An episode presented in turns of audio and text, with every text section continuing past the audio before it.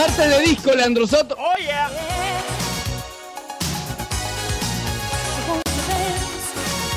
¿Sabes? A, a Joe Puyala, Montes de Oca, le encantaban los Sí, eh, sí. Disco Tuesdays. Sí, sí, sí, Joe Puyala, ¿te acuerdas? Sí. En aquel entonces, en, en el eh, Rock Deportivo Disco Tuesdays, en el Rock Deportivo 1.0. ¿Me explico? Aquel Mm, entonces. En aquel entonces.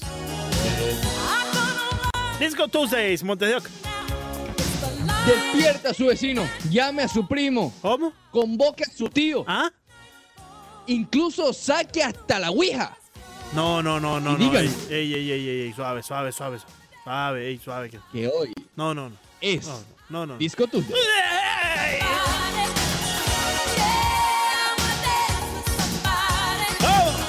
Regresamos al Rock Deportivo por Unánimo Miami 990. Soto, Ricardo Montes de Oca. Hasta las 12. Oye, pa' que te lo goce, Montes de Oca. ¿Qué te- Oh. Subiendo el ánimo con Unánimo Deportes Radio.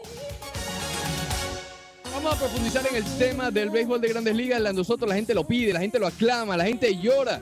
Quiere saber qué es lo que está pasando No, con el pero, béisbol de ey, grandes ligas. tampoco, tampoco. Tampoco, tampoco que estén llora. llorando. No, no, no.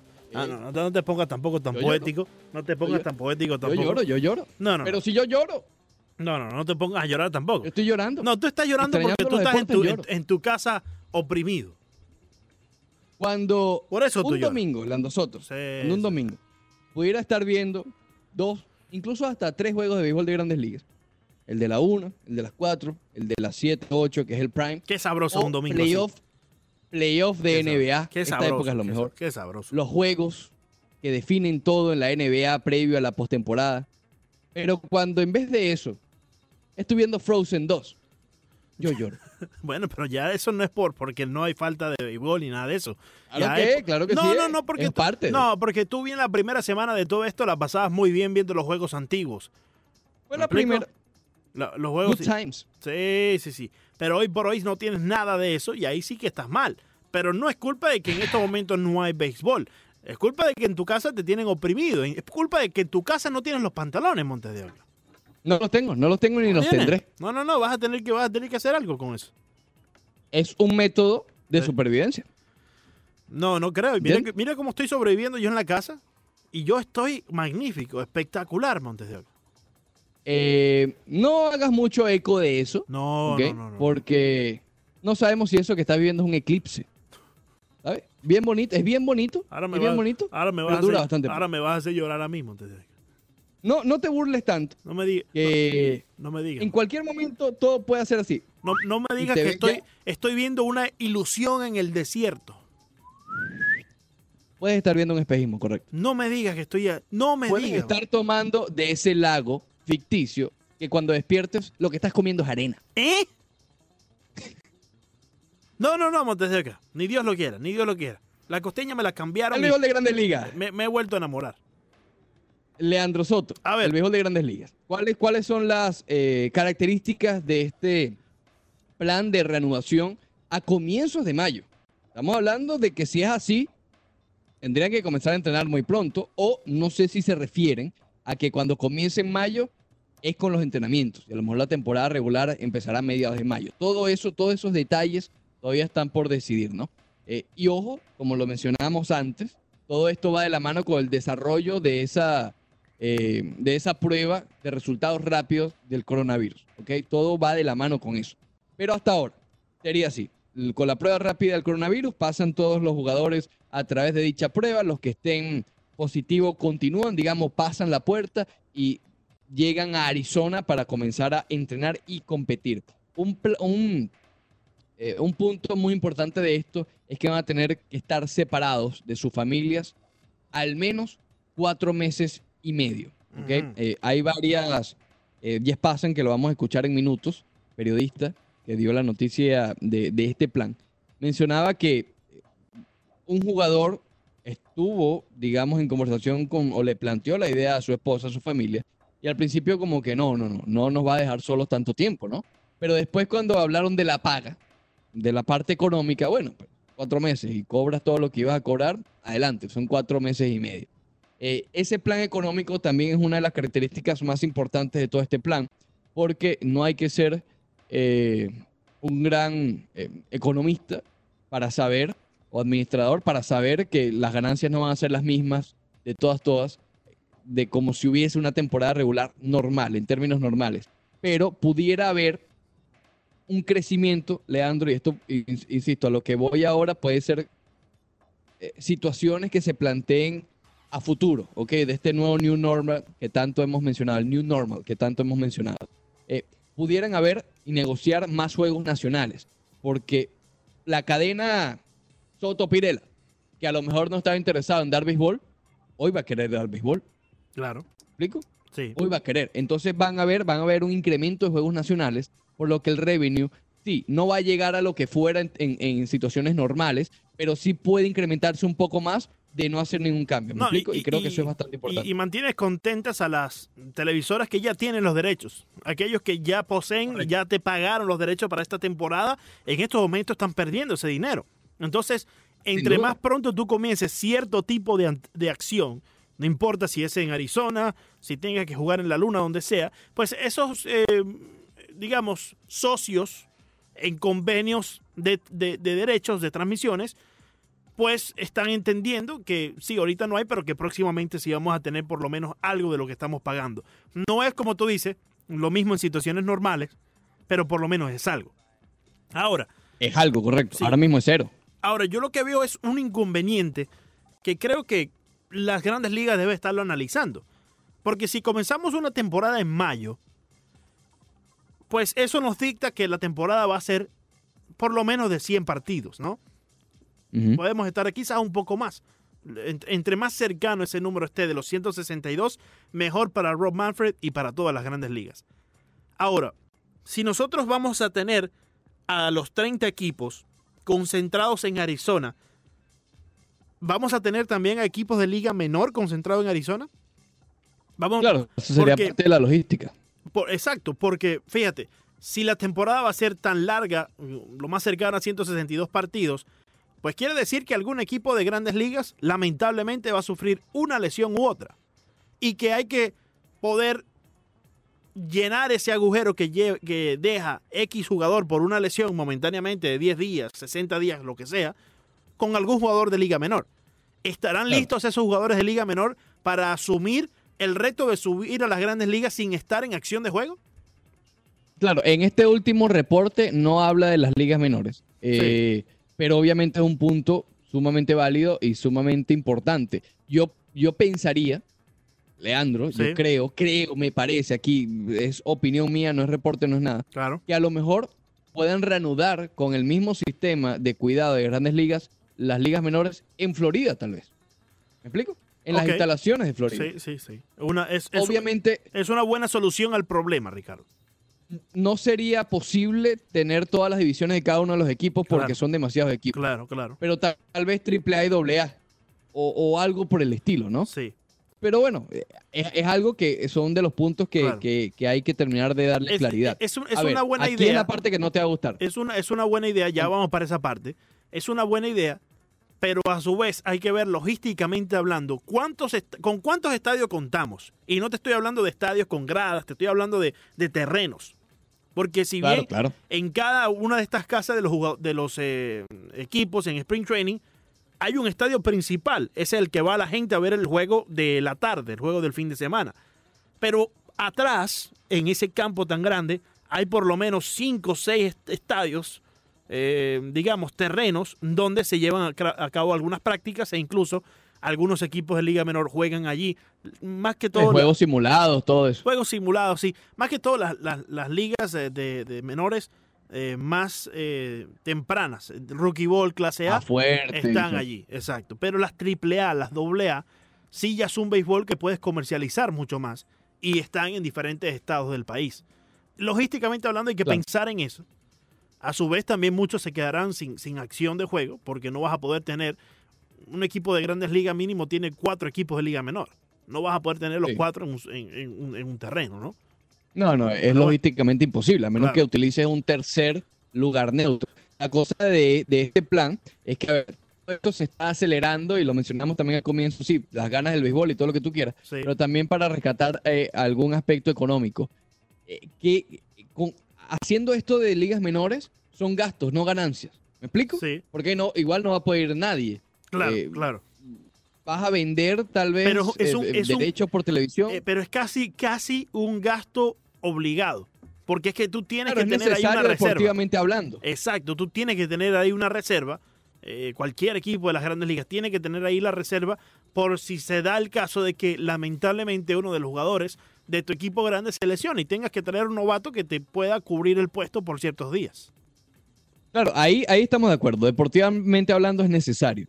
La cosa es que eh, desde el punto de vista de negocio se pueda y no tenga más pérdidas de las que ya está teniendo las grandes ligas. Eh, es lo que, lo que faltaría por, por descifrar. Eh, pero bueno, obviamente, como mencioné, es un tema eh, que salió anoche. Es decir, la noticia salió a las dos y media de la madrugada. ¿ok? Todavía Sí. falta mucho por, por, por establecer. Y muchas más reuniones entre el sindicato y, y- y grandes ligas como tal. Hay cinco características planteadas para el desarrollo de estos compromisos de grandes ligas en Arizona. Ok. Número uno sería ya la implementación de la zona de strike electrónica porque quieren mantener al umpire lo más alejado posible del receptor y bateador. Mm. Esa es una. Si quieres te las digo todas y después te- te- eh, me das tu opinión con cada una de ellas o discutimos cada una de ellas.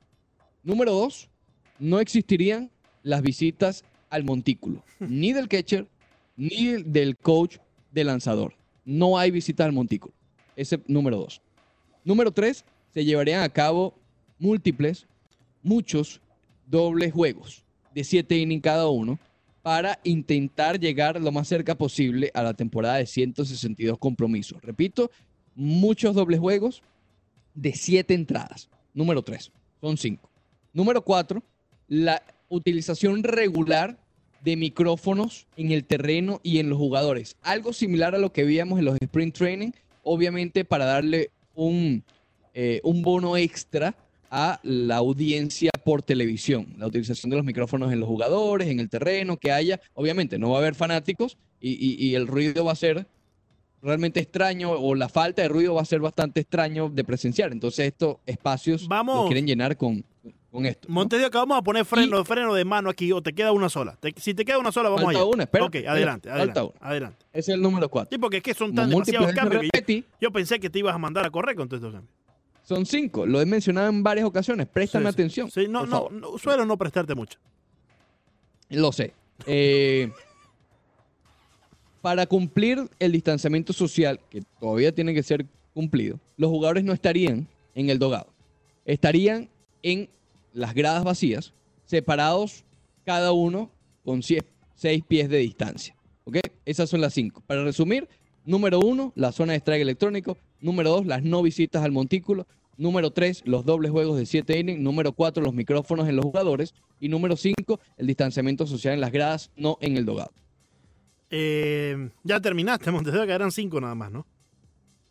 Eran cinco. ¿Otra, vez me estás preguntando cuántas son? No, no, pero no te moleste, pero pues, vienes a descargar conmigo, vienes a descargar conmigo toda la ansiedad, todo el disgusto que, que, te ocasiona ya esa mujer. Tranquilo, que no es mi culpa. Tranquilo, que no es mi culpa. Eh, vamos por, vamos uno a una, Montes de Oca. Ya cuando me hablaste de implementar de por sí la zona de strike electrónica, eso es una locura total. Si vamos a implementar sí o sí, porque por X razón tenemos que implementarla, sin antes hacerle un experimento adecuado a esta nueva tecnología, dejemos el béisbol hasta cuando se pueda jugar. Porque si no, no me estás dando béisbol, me estás dando un invento, porque todavía no se sabe con certeza la efectividad de dicha tecnología. Pasemos al segundo punto, Montes de Oca, por favor, repítelo. No, no, no, tú lo tienes en el guion. Ah, bueno, pero te, te pones así, te, te quieres poner así.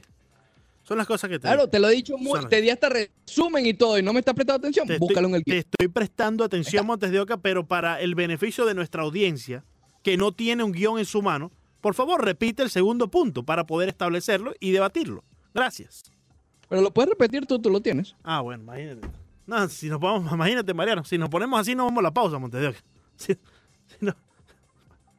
Ok, presta atención, Leandro. Soto. Última Vamos, vez que lo voy a repetir, últimos cinco puntos. No, después- Número uno, la implementación de No, la no, zona no. electrónica. Ven, ven, ven, Número ven, dos, ven, ven. no suave, visitas al suave, montículo. suave. No te Escucha, mandes a correr. escucha. Suave, suave, suave. suave, No visitas al montículo. Suave, suave. Número 3, los dobles juegos de 7 innings. Número 4, los micrófonos Respira jugadores. profundo. Número 5, no dogado. Respira profundo, Montedioca. Respira profundo. Suave, No suave. lo repito más. Suave, suave. No lo repito más. Vamos punto por punto. Porque si no así, nos estamos entonces eh, comiendo un arroz con mango. ¿Ya lo tienes en el guion a- a- abajo al final? ¿No has comido eh, arroz con mango, Montedioca? No, no he comido arroz. No has comido arroz con mango. Tengo, tengo tantos mangos allá en la casa que voy a tener que comer el, arroz. otro, el, otro, el- el otro día comí arroz con mango, ¿verdad? ¿Comiste arroz con mango estos días? Es, es- es una cajita, una cajita de esas congeladas, eh, No sospechosísima. Sí. Sí, sí, sí. ¿Le echaste sal Sí. por arriba? Mm, no, No, no. estaba flojo. No sabía nada. Bueno, eso, eso es uno de los inventos que te da la socia aquella, ¿no? No, no, era de cajita, era de cajita. Imagínate. Era Pero bueno. era de- Ok.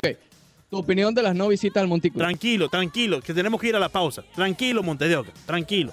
Estás muy acelerado. No, pero que la, estás, acelerado, próxima Monte. parte de otra cosa. Ahorita vamos la para. próxima parte- Tran- Ma- Monte de Oca, tenemos tres horas para hablar de esto. Oye, estás flojo, Leandro. No, estás no, no, lento. no, no, no, no, no, estás Ponte muy flojo tú, Monte de Oca. Vamos, Estás muy acelerado. Estás muy Vamos, acelerado. Estás muy acelerado. No te me quedes.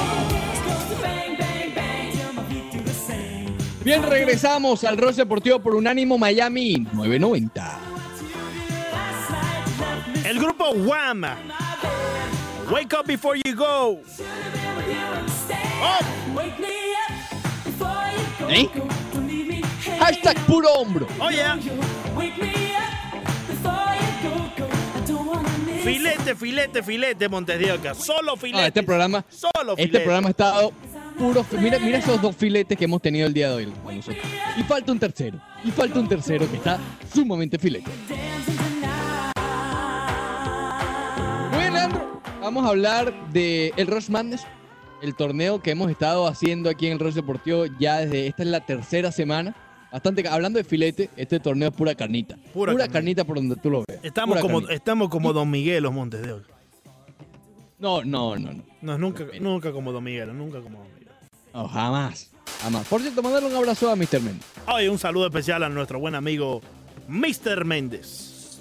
que fue el conductor de, dicha, de dichas transmisiones, filetes, carnita, del socio eh, Don Mickey. Oh, yes. Oh, yes. Man. Eh, sí, sí. Pero bueno, eh, te decía más temprano el duelo que tenemos el día de hoy. Vamos a, a recordar ambos, ambas situaciones.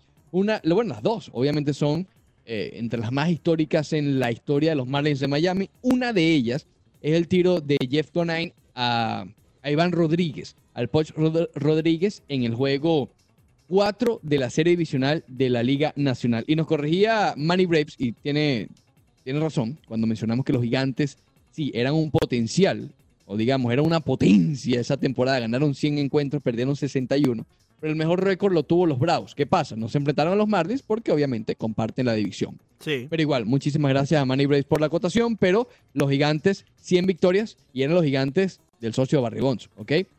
Y que venían de la Serie Mundial del año anterior, correcto. Ellos venían de la Serie Mundial del año anterior. Eran los actuales campeones de la Liga Nacional. En ese último encuentro, eh, lo gana el equipo de Miami, o en ese caso era de Florida, lo ganan 4 a 3. Para que tengan una idea de lo emocionante que fue ese juego, se va a extra inning, ¿ok? Con el juego empatado a dos carreras. Estoy hablando antes del, del juego del tiro, ¿ok? Estoy hablando del juego 3. Sí. Es muy, pero muy importante porque Iván Rodríguez fue un verdadero caballo en esta... Bueno, de hecho, en la postemporada Iván Rodríguez hasta hace poco tenía el récord de más impulsadas en una postemporada, ¿recuerdas? Sí. y eso la consiguió en este año 2003. En ese, en ese juego, Iván Rodríguez se fue de 5-2 con cuatro carreras impulsadas. Las cuatro carreras, justamente, de los, de los Marlins de Florida. Pero te decía lo emocionante. En ese momento, iba, estaba empatada la Serie 1. Ok, Recuerden que esa primera serie divisional es a cinco juegos. Estaba empatado a uno. Estaban jugando en Florida, en Miami Gardens, en el, a ver cómo se llamaba, el Pro Player, se llamaba el Pro Player Stadium. Eh, estaba 2 a 2 el encuentro, se van a extra. En el inning 11, los gigantes de San Francisco anotan una carrera. Obviamente, al no ser casa, vienen los Marlins por su última oportunidad. Anotaron dos y dejaron el terreno, dejaron al campo al equipo de los gigantes. Eso fue el juego 3. Es decir, Los Marlins se pusieron arriba 2 a 1 en un dramático juego 3 que hoy, que lo recuerdo, porque hoy lo van a transmitir en esta serie de, juegos de para el recuerdo está haciendo Grandes Ligas. Hoy a las 7 de la noche los van a transmitir. Así que atención, ya sea por Facebook, por YouTube, por todas estas plataformas, van a estar dando precisamente ese juego que ganan los Marlins. Pero al que hacemos referencia en la encuesta es al día siguiente, eh, que también fue en Florida. Sí, al día siguiente que gana los Marlins 7 a 6. Vean lo cerrado que realmente fue la serie. Perfecto, sí, la ganan en cuatro juegos, pero fue bastante cerrado. En ese juego lo ganan 7 a 6. ¿Ok? Entran al noveno inning, ganando los Marlins 7 eh, eh, a 5. ¿Ok? 7 a 5 entran en el noveno inning. Ugueda Urbina en la lomita. Oh. Le anotan una carrera a Ugueda Urbina y el juego se pone 7 a 6 en ese rally, en ese ataque de los gigantes de San Francisco, eh, lograron poner hombres en posición anotadora con dos outs. Viene eh, un hit a la parte del left que cubría con dos outs, Jeff Conine, y con un tiro perfecto y un bloqueo perfecto también, Iván Poch Rodríguez saca ese último out del juego y de la serie. Y con un perfecto beso después celebraron, ¿viste?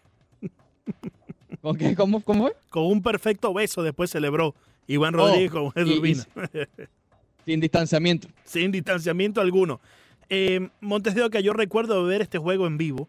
Eh, obviamente ya se olvida mucho de los detalles, pero eh, en tu ilustración eh, haces pintar algunos de estos recuerdos de nuevo en mi mente.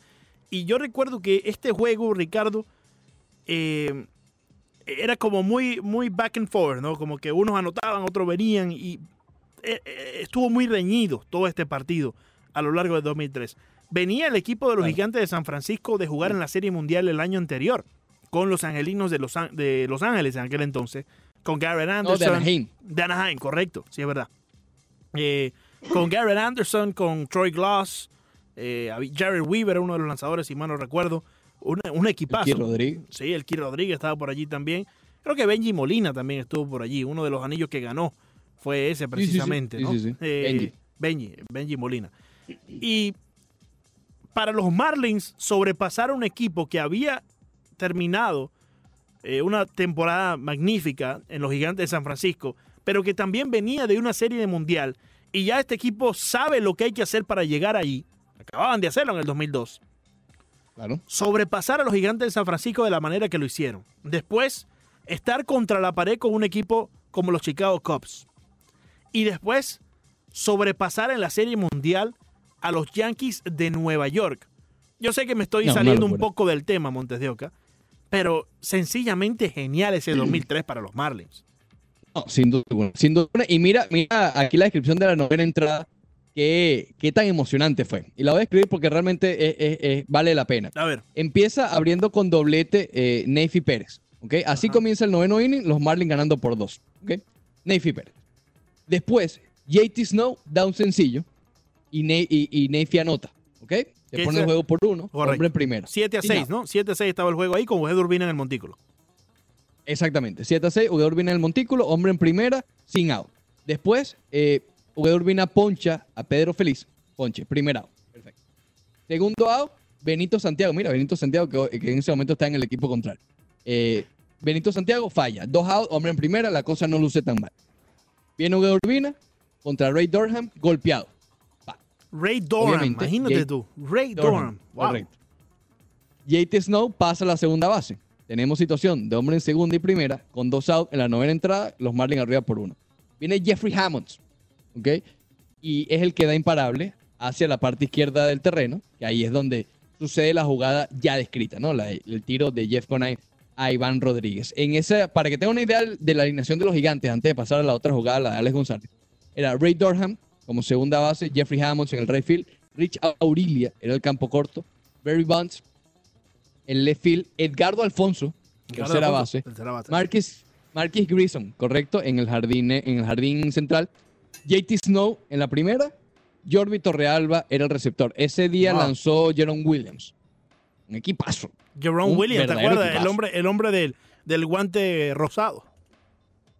Sí, verdad que sí, verdad que sí. Lanzó dos innings nada más, no le fue muy bien esa, en esa apertura, pero, pero fue el que lanzó. Y mira, para que tengan una idea de lo que se estaban jugando los Marlins. De los Marlins no querían de- y- y devolverse a la bahía. Mira quién lanzó. Abrió Dontrell Willis. Cinco entradas, le hicieron cinco carreras. Claro, al final, por eso lanzó cinco entradas. Después relevó Brad Penny, después relevó Carl Pavano y después cerró Guedo Urbino. O sea, dos abridores ¿Y quién? después de Dontrell Sí, Willis. claro. O sea, ellos, ellos querían ganar sí o sí eh, antes de regresar a San Francisco. Pero eh, te pregunto, y si tienes la posibilidad de verlo ahí en las estadísticas, en, la- en- en los rosters, ¿quién podría ser el otro abridor en el juego que era el 6, ¿no? Juego 6 en San Francisco. Bueno, ahí estaba, ahí estaba Beckett todavía. No, no, no. Sí, Beckett para los Marlins. Pero me refiero a quién tendrían los Marlins que, que- que enfrentarse en San Francisco. Sí, tengo que buscar el roster completo. Sí. Eh, ahora mismo estoy viendo justamente Sí. el box score de, de ese encuentro. Sí. Pero, a ver, aquí tengo el de la serie divisional completo. Vamos a ver cuál era el- el- la rotación de los gigantes de San Francisco. Allí estaba eh, Jason Schmidt, ¿te acuerdas? Jason Schmidt, que era el caballo de Smith. ellos en su momento. Sí, sí, sí. Jason Smith. ¿Sabes quién estaba? Joe Nathan. eh, Nathan estaba con ellos. Todavía Sí. no estaba con los mellizos de Minnesota. Wow. Eh, estaba Félix Rodríguez por ahí estaba, estaba Jim Bauer, Jason Christensen. Es decir, el caballo aquí, Matt Harris era el otro, el caballo aquí era, que lo recuerdo, Jason Schmidt. ¿Ok? Probablemente ¿Cómo se haya sido el que Schmidt, tuvieran Ricardo? pautado para su.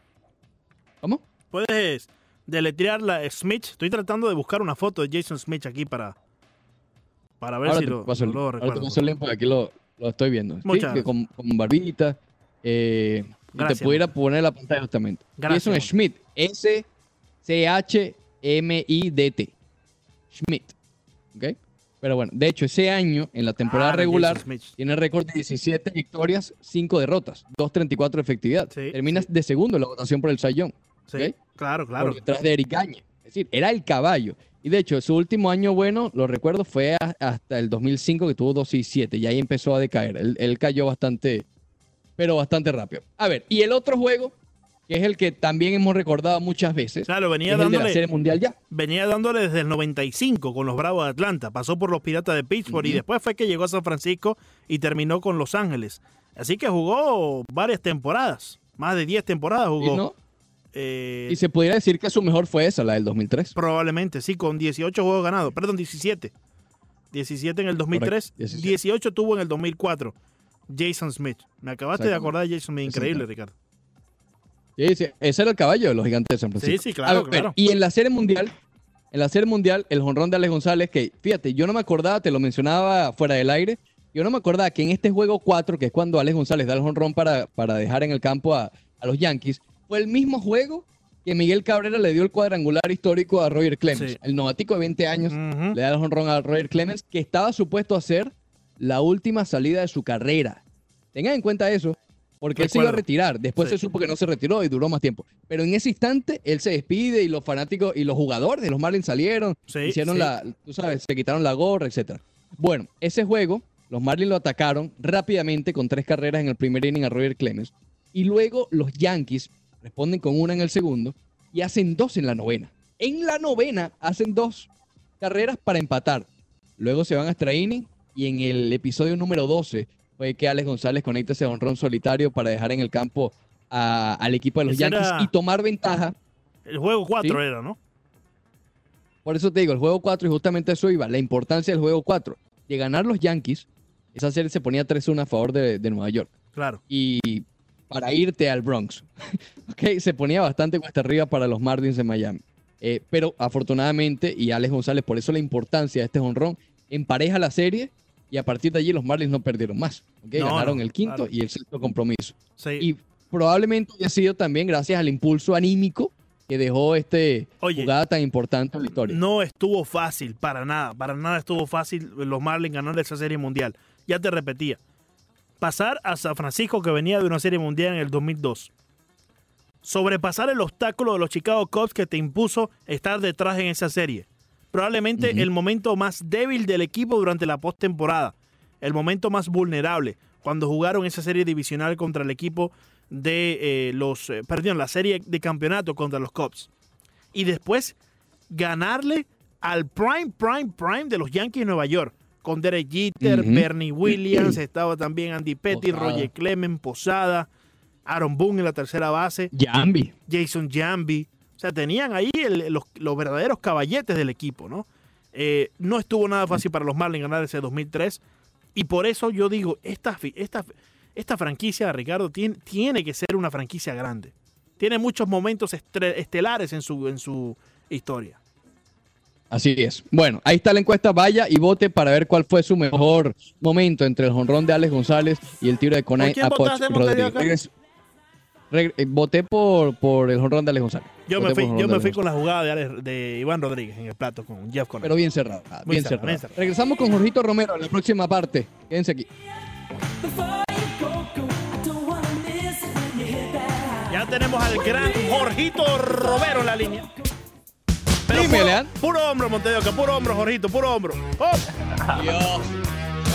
Esto, esto, es como si estuviese boxeando, mira, puro hombro, mira. Este es el ritmo del boxeo, Montedoca. Vamos a decir que sí para no entrar en detalle. Claro, Montedoca, claro. Bueno, regresamos entonces al Rose Deportivo por Unánimo Miami 990 y le damos la bienvenida de inmediato a nuestro gran amigo y boxeador Jorge, Jorge Romero. Jorge, ¿cómo estás, mi hermano? ¿Todo bien? Bueno, entre lo que cabe en esta situación, pues bueno, tratando de pasarla, pues bueno, lo mejor que uno puede. Eh, ¿Cómo ha estado el proceso? Obviamente ya vamos a entrar más en, la parte del boxeo, pero quiero preguntar cómo, cómo ha estado pasando esta cuarentena. Obviamente lo importante de cuidar la salud es lo, lo primordial en estos momentos, pero como ser humano es lo primero que le pregunto a todos los invitados que hemos tenido estos días. Oye, ¿cómo estás, cómo estás en la cuarentena?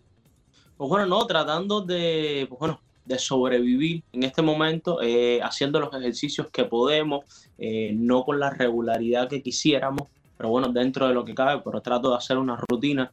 Estoy tratando de, por ejemplo, antes de ir al baño, pues bueno, eh, de ducharme y eso, en la ducha antes de hacer mis ejercicios, mis planchas, tratar de saltar un poco más de Suiza. Como pueden ver, yo no vivo en una casa que tenga acceso a un patio, es decir, que se me hace un poco más complicado pasar esta cuarentena y mantenerme un poco más activo. Claro. De hecho, una de las cosas que estábamos haciendo es con Joel Romero. Joel Romero a veces me abre el gimnasio. Juntos los dos entrenamos en su gimnasio de una manera privada, donde no hay ninguna otra persona que no sea él y yo. Y pues bueno, más o menos de esa manera estoy tratando de mantenerme eh, activo hasta ver qué es lo que pasa con Claro, y, y obviamente los boxeadores son quizás uno de los más afectados con todo esto, porque no hay un contrato como tal, ¿no? Eh, Jorge Romero está pelea a pelea. ¿Qué planes se cayeron directamente a los que tenías antes de toda esta pandemia del coronavirus? Bueno, no sé si llegaron a, enterarse, pero yo tenía una pelea eh, ya, eh, ya había me había pesado con, con, la, con, el oponente, habíamos hecho un cara a cara, habíamos hecho las entrevistas, en fin, ya todo estaba realizado justamente el día de la pelea pues bueno, me llaman por teléfono ya empacando las cosas para dedicarme a la arena, para empezar, eh, bueno, ya lo que iba a utilizar en ese día por la, por la tarde. Me llaman y me dicen que el alcalde de aquí de Miami, pues bueno, había cancelado el show. Entonces, nada, te puedo decir que aquello fue una locura, una locura, y sobre todo, ¿sabes? la preparación que, que, uno lleva para la pelea. Pero bueno, entendí también que lo más importante en este momento era la salud. Claro. Y sobre todo la de los míos también. Y que también Dios sabe por qué hace las cosas. Y sabíamos que después de esa pelea, con todo lo que se estaba viviendo actualmente en el mundo, íbamos a tener muchos problemas. Sabes que los fanáticos requieren tirarse fotos después que uno realiza una pelea y pues bueno, el contacto ahí iba a ser muy grande, pues bueno, Dios lo quiso de esa manera y nada. Oye, Jorgito, ¿cómo, ¿cómo manejar esa frustración, hermano? Porque al final del día sí, todos entendemos la situación, pero también estoy seguro que sentiste cierta frustración de todo el tiempo que estuviste preparándote para ese eh, enfrentamiento y que el mismo día de la pelea no se pueda dar. ¿Cómo manejaste toda esa eh, situación?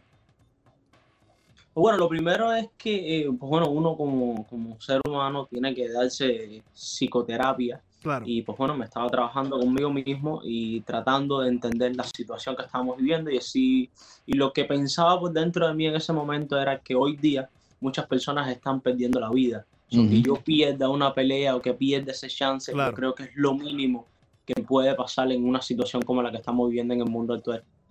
¿Qué has escuchado sobre, a ver, hoy estamos, hemos estado discutiendo el tema principal del programa del día de hoy. Ha sido que Grandes Ligas está contemplando ya ah, una luz al final del túnel, quizás una reanudación con muchas eh, medidas, ¿no? Para, para continuar el distanciamiento social y todo esto. Esto viene después de un reporte de que tal vez está cerca, no es completo todavía, pero se está cerca de una prueba rápida ante el COVID-19, ante el coronavirus, que en 15, entre, entre 2 y 15 minutos, la gente sabe el resultado. ¿Has escuchado algo de, en el mundo del boxeo, algo que esto también pudiera ser quizás una alternativa para reanudar el deporte? ¿Qué has estado en el entorno escuchando alrededor de, todo esto? Bueno, la verdad que hasta el momento no he escuchado nada, no eh, he tenido conocimiento de ningún eh, acto que se esté preparando o medidas que se piensen tomar en cuanto al bolseo.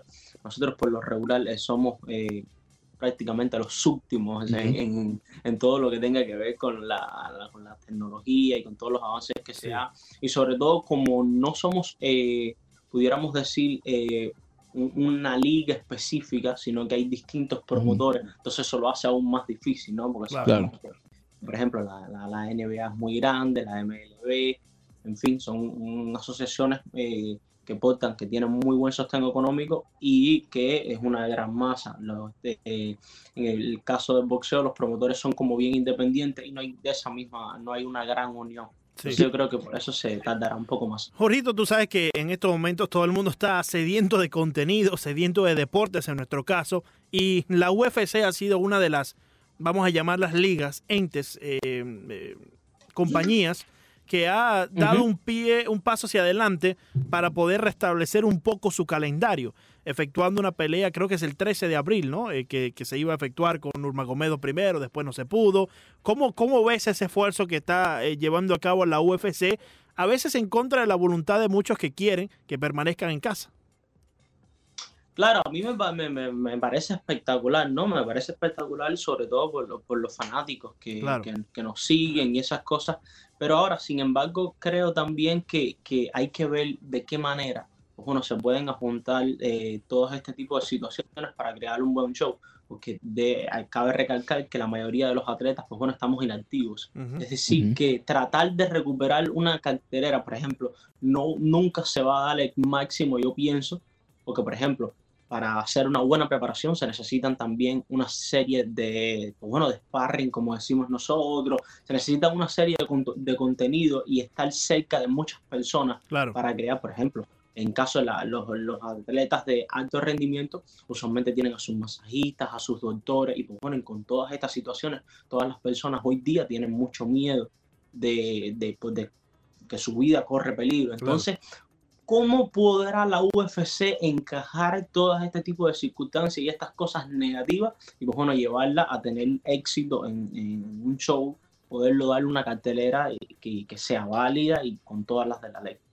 Eh, Jorgito, eh, mencionaste a Joel Romero, obviamente sabemos la gran amistad que tienen, que tienen ustedes dos. Eh, y él está, como, como mencionaba eh, Leandro, bajo quizás el paraguas del UFC, que es lo más cercano que tienen las peleas de combate a una liga, ¿no? A una algo como Grandes Ligas, algo como, como, como NBA, etcétera. Eh, ¿Qué ha conocido él al respecto de su caso? Sabemos que él viene de, de, una decisión bastante polémica y me imagino que el fuego que tenía por dentro de querer volver a, la batalla era fuerte, ¿no? ¿Cómo, ¿Cómo está la situación de Joel Romero, tú que lo, lo tienes de cerca, entrenan juntos, con respecto a un posible regreso del UFC?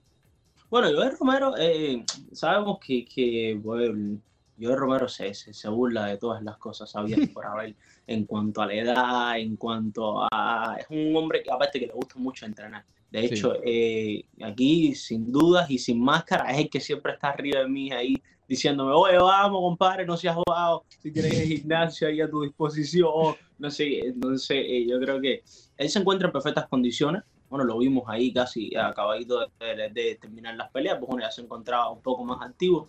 Y pues bueno, ahora está espectacularmente, de hecho, eh, antes de, que se diera todo este tipo de situaciones, ya le habían... Eh, propuesto una pelea. Eh, una semana después de que terminara la pelea, la UFC ya lo había llamado para ver si quería aceptar eh, otra pelea. Pues bueno, simplemente la dejó, dijo que, que no, que no, que no eh, recién había terminado un combate y que si bien había terminado de una buena forma, que no se sentía herido, pues bueno, no había necesidad de por qué seguir arriesgando y más que ya sabemos que tiene que tomar ciertas medidas claro. y cuidarse mucho más que cualquier otro peleador. Oye, Jorge, hemos, hemos estado, perdón, Leandro, eh, bueno, le voy a preguntar a Jorge sobre su carrera, pero tú tienes algo más en Joel Romero, Leandro. No, no, no, continúa con, con lo de su carrera porque para allá también me iba. Sí, te comentaba Jorge, hemos estado obviamente siguiendo tu carrera afortunadamente desde hace ya dos, dos tres años. Recuerdo el año pasado cuando estábamos en el estudio que, que hablábamos de lo, eh, lo seguido que llegaste a estar peleando en algún punto del año pasado, el año 2019, pero no has subido el cuadrilátero ya desde noviembre. Obviamente eh, esto ocurre en un momento en que ya estabas literalmente subiéndote nuevamente, ¿no? Pero ¿cómo, ¿cómo afecta? Obviamente sabemos que sí lo afecta pero es más, déjame redondear la pregunta, no cómo afecta, cómo le puede sacar provecho Joel Romero a este tiempo de pausa, a este tiempo de, de, que, bueno, como todo el mundo está recogido en sus casas, tratando de mentalizar ese regreso a cada uno de sus ambientes laborales, pero aprovechando de que vas a tener básicamente, mm, ojalá no sea un año, pero sí de entre 8 y 10 meses fuera de, del cuadrilátero, sacar el mejor provecho para regresar con todo nuevamente y seguir ese invicto que tienes. Bueno, Complicado es, complicado es, no puedo decir lo contrario. Eh, hablar ahora del futuro en este momento, pues bueno, me cuesta trabajo visualizarlo en el sentido de, saber qué es lo que va a pasar, porque realmente ahora mismo no sabemos qué va a pasar, ni cuánto tiempo en realidad es lo que me vaya a tardar para pelear. Yo lo que sí les puedo asegurar algo, que en cuanto se dé la oportunidad la primera cartelera que sea, ahí estoy, definitivamente. Ustedes no tengan duda de eso, la verdad es que eh, me había, inclusive las cosas de la vida son complicadas. Había empezado de cierta manera, eh, había terminado de pelear, había peleado la última vez en noviembre, finales de noviembre. Ya teníamos prácticamente una pelea eh, para realizar en, febrero. No me gusta pelear en enero, por lo regular porque, por ejemplo, eh, casi siempre viene diciembre, que es la fecha de mi cumpleaños, salimos de todas las fiestas navideñas, eh, en fin, cierre de año. Entonces, lo que queremos es, cada vez que subo el cuadrilátero, me gusta estar 100% seguro de lo que voy a hacer. Entonces, de hecho, por eso lo atrasé para febrero. Luego se cae la cartelera de, de, de, pues, bueno, de Rivalta, dijo que no se iba a dar. Y entonces dijo, bueno, no hay ningún apuro. ¿En eh, el Hard Rock esa cartelera? no, iba a ser en los, los Migosuki. Ok. Y pues bueno, se cancela la cartelera de, de, de entonces pues bueno, eh, la, la pospusieron. Entonces dijo, bueno, no hay ningún problema, en marzo salimos nuevamente, peleamos, estamos en tiempo todavía, porque si te pones a mirar de noviembre a marzo, pues bueno, es lo regular que se demora eh, de un boxeador que se mantiene bastante activo, pues lo regular es lo que tarda. Pero bueno, simplemente no se pudo y ahora ya, como te estaba comentando, visualizar el futuro lo que sí les puedo asegurar es que nada, que en cuanto ya las cosas se normalicen, bueno, trataré de remontar y acelerar lo más que pueda. Jorgito, por otra parte, otro aspecto de tu carrera es estar frente a los micrófonos también como comentarista en una de estas peleas. Estoy seguro que tanto a ti como a mí y a todos los que también estamos frente al micrófono, llevar a cabo esta tarea de manera regular, normal, como lo hacíamos en el pasado, estamos ansiosos por regresar a ello. Eh, pero te pregunto, con, este receso obligado, que al igual todo el mundo lo está eh, teniendo, ¿Qué, evolución tú crees que podemos sacar de todo esto en todos los aspectos de la vida? Tanto de manera profesional frente al micrófono como en el cuadrilátero. ¿Cómo tú piensas que podemos evolucionar para que después de esto seamos aún mejores? Yo lo que creo es eh, que tenemos que trabajar con las cosas que tenemos. Y por ejemplo, ahora, ¿qué es lo que tenemos? Mucho tiempo. Entonces, pues bueno, este tiempo que tengo libre, pues bueno, estoy tratando de emplearlo lo máximo que pueda. Por ejemplo, sabes que ustedes saben que le estoy haciendo mucho contenido a, los fanáticos de video. Pues bueno, ahora estoy tratando de, mejorar mucho en cuanto a la edición. Estoy tratando de, de, mirando muchos cursos de fotografía para hacer un mejor trabajo. Claro. Por ejemplo, leyendo muchos libros para seguir desarrollando ideas y seguir creciendo como ser humano y poder de esa manera también eh, llevar el mejor contenido y hacer un mejor trabajo en el futuro. hay que aprovechar este momento para prepararse. Sí, Ricardo, brevemente, allí atrás, eh, justamente en el video donde tenemos a Jorrito Romero, ah, hay algunos libros. ¿Cuál de esos libros nos puedes recomendar? ¿Cuál de esos libros ya has completado completamente y tu favorito de todos esos? Bueno, definitivamente aquí tenemos El Secreto. El Secreto sabemos que es un libro espectacular. No sé si lo han llegado a leer. Yo creo que eh, Eh, por ejemplo, también tenemos eh, El secreto del éxito de Donald Trump, también, Ujú. otro Ese- libro. Oye, ese espectacular. está importante, Jorrito. Ese, Sí. ese hay que leerlo, hermano. Todos los que tenemos ahí un poquito como que la ira y que enseguida somos un Sí. poquito desenfrenados, eh, les recomiendo controlar tu ira. Mira. Soy un gran fanático de, de Ismael Cala. Ok. De hecho, cada vez que saco un libro, Sí, pues bueno, sí. voy eh, mucho con él. Sigo Y, pues, mucho bueno, el podcast tenemos- de Ismael. Sigo mucho el podcast de Ismael Cala. Muy bueno eh, lo que está haciendo el- en lo que respecta al contenido.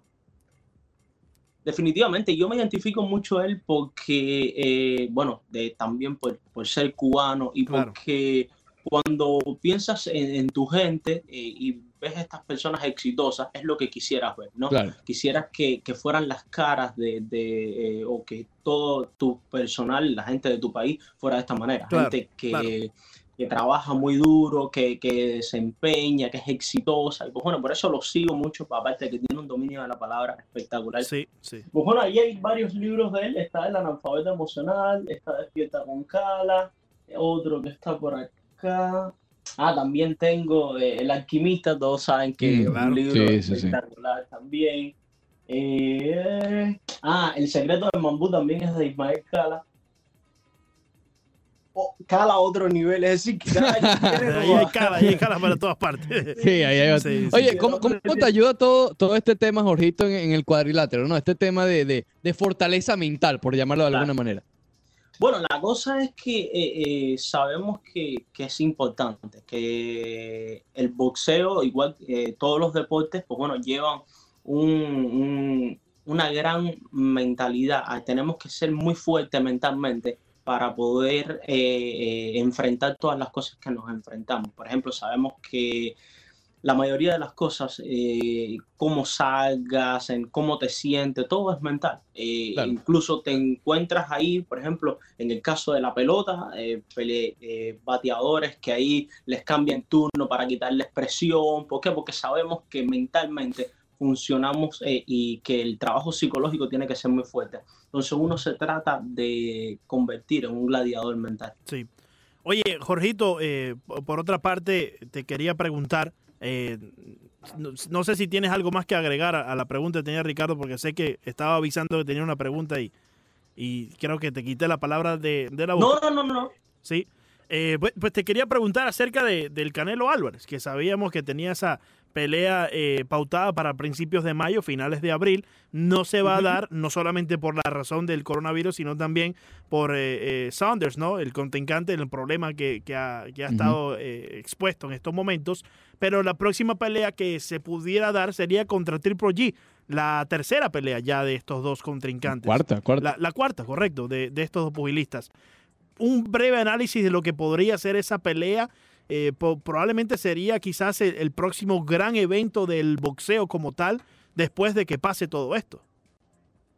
me cuesta trabajo visualizar a, a Triple G hoy día Sí, con una victoria.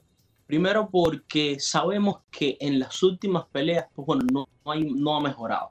Simplemente lo hemos visto quedarse un poco rezagado frente a un Canelo que sigue floreciendo, un Correcto. Canelo que, que viene de menos a más. Y eso es lo que constantemente estamos viendo por Canelo. Aparte de que viene de mejores peleas eh, y mejores oponentes que Gennady Golovkin, se encuentra en un gran momento, lo han tenido con mucho más actividad que Gennady, que, que Gennady Golovkin, y creo que, eh, a ver, en el boxeo no hay nada escrito. Claro. sabemos que, que requieres de muchos factores, ya sea psicológico, como estuvimos hablando, físicamente, pero también estamos en presencia de, de un gran Canelo Álvarez en los últimos tiempos, que hoy posee una gran juventud y gran respaldo. Se disolvió un poquito la carrera de. Triple G. Disculpa, Ricardo. Se disolvió un poquito la carrera de Triple G después de esas peleas con Canelo, eh, después del empate, obviamente. No sé si volvió a estar allí eh, el entusiasmo. Obviamente, cuando ponemos a Triple G contra Canelo, el entusiasmo está allí.